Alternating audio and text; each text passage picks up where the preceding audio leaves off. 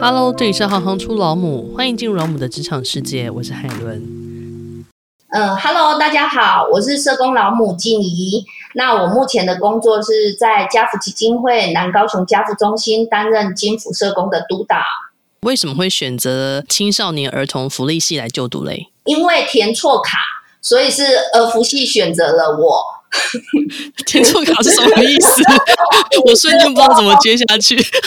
在大学的时候都是填读志愿嘛，填卡的时候可能是误填了，所以其实放榜的时候我自己也吓一跳，然后觉得说，哎，这到底是什么科系？所以我是这样误打误撞而进到儿福系的。真的吗？那你本来想填的是什么？其实填读的都是一些新闻系啦、观光系。在青少年儿童福利系里面，你学习到了什么？你觉得这些东西对于你现在的职业有什么样的帮助呢？其实我学到更多的是理解既定的课程里头，其实它当然不外乎就是有关儿童福利相关的专业知识。那特别让我印象深刻的，应该就是青少年儿童的一个发展理论的部分。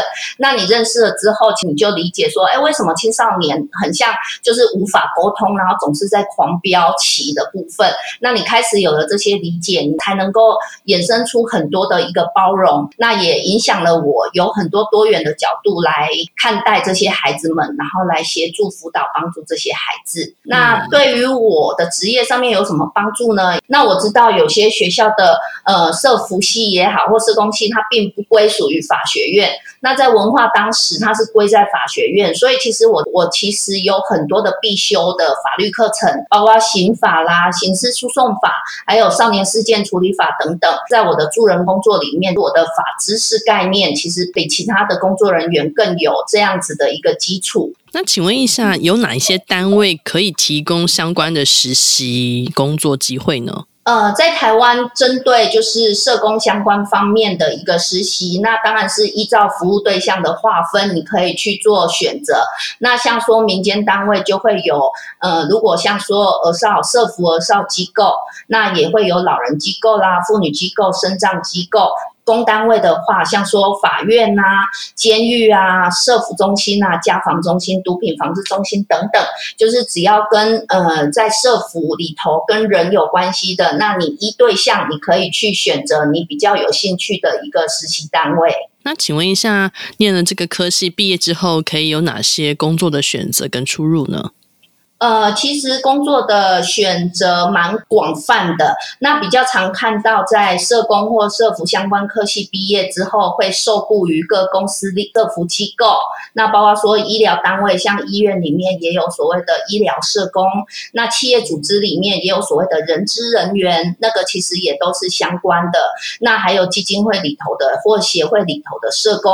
那你考取了证照之后，你也可以自行开业，成为自己或是受雇于他人的社会工作师，然后或者是你可以去考公职，所以就是你有一个公职的身份，就叫做公职社工师。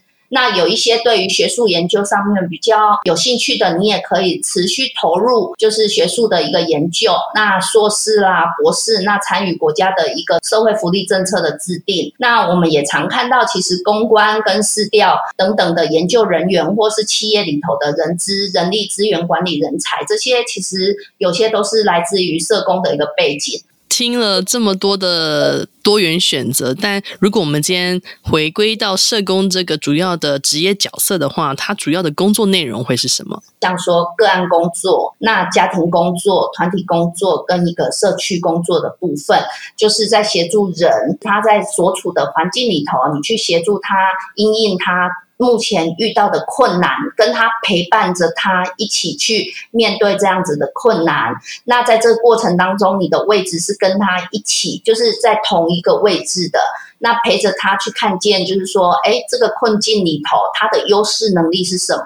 协助他一起去想方设法，有没有什么样子的解决的一个路径？那连接相关的资源。协助给予这样子的一个机会，帮助这个家庭。我们是会定义家庭或个人，他只是暂时的遇到困难，那我们相信他是有优势，能够再站起来。所以在这个过程当中，就是不断透过像说改变一些行为态度啊、动机，提供机会，或从生态环境里面去协助他去做一个改善，然后促进他们增进他的生活能力以及他的潜能的一个发挥。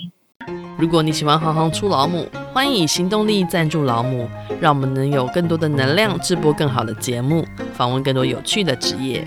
如果有任何建议，欢迎到网站留言给我们。谢谢你们的支持与分享，我是海伦，我们下次见。